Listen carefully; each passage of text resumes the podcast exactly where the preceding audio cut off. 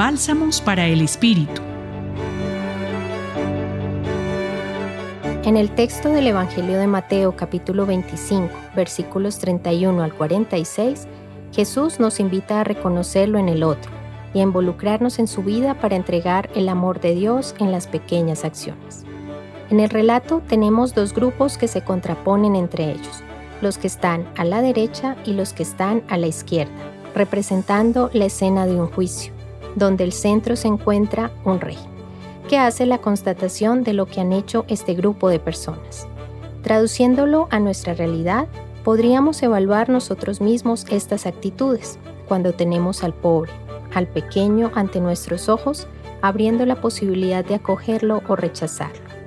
En la vida entonces se examinan estas acciones, pues no bastan los sentimientos, sino el cómo actuamos ante el necesitado.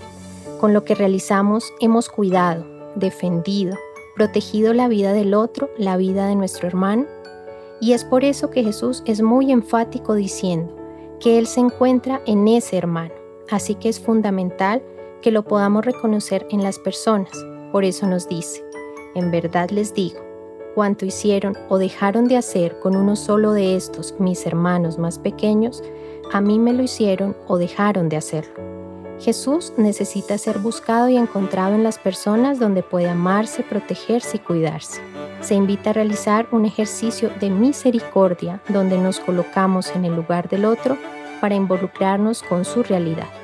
Así encontramos a Jesús para actuar como Él lo hizo. La invitación entonces es que tanto en la persona más cercana como en la que es más extraña encontremos a Jesús para que no busquemos el mal para él o ella, sino que por el contrario nos aproximemos a conocer su realidad, para involucrarlo y ayudarlo en lo que más pueda necesitar, pues así se convierte en mi hermano, en el más pequeño, en Jesús mismo que sigue manifestándose en toda nuestra historia.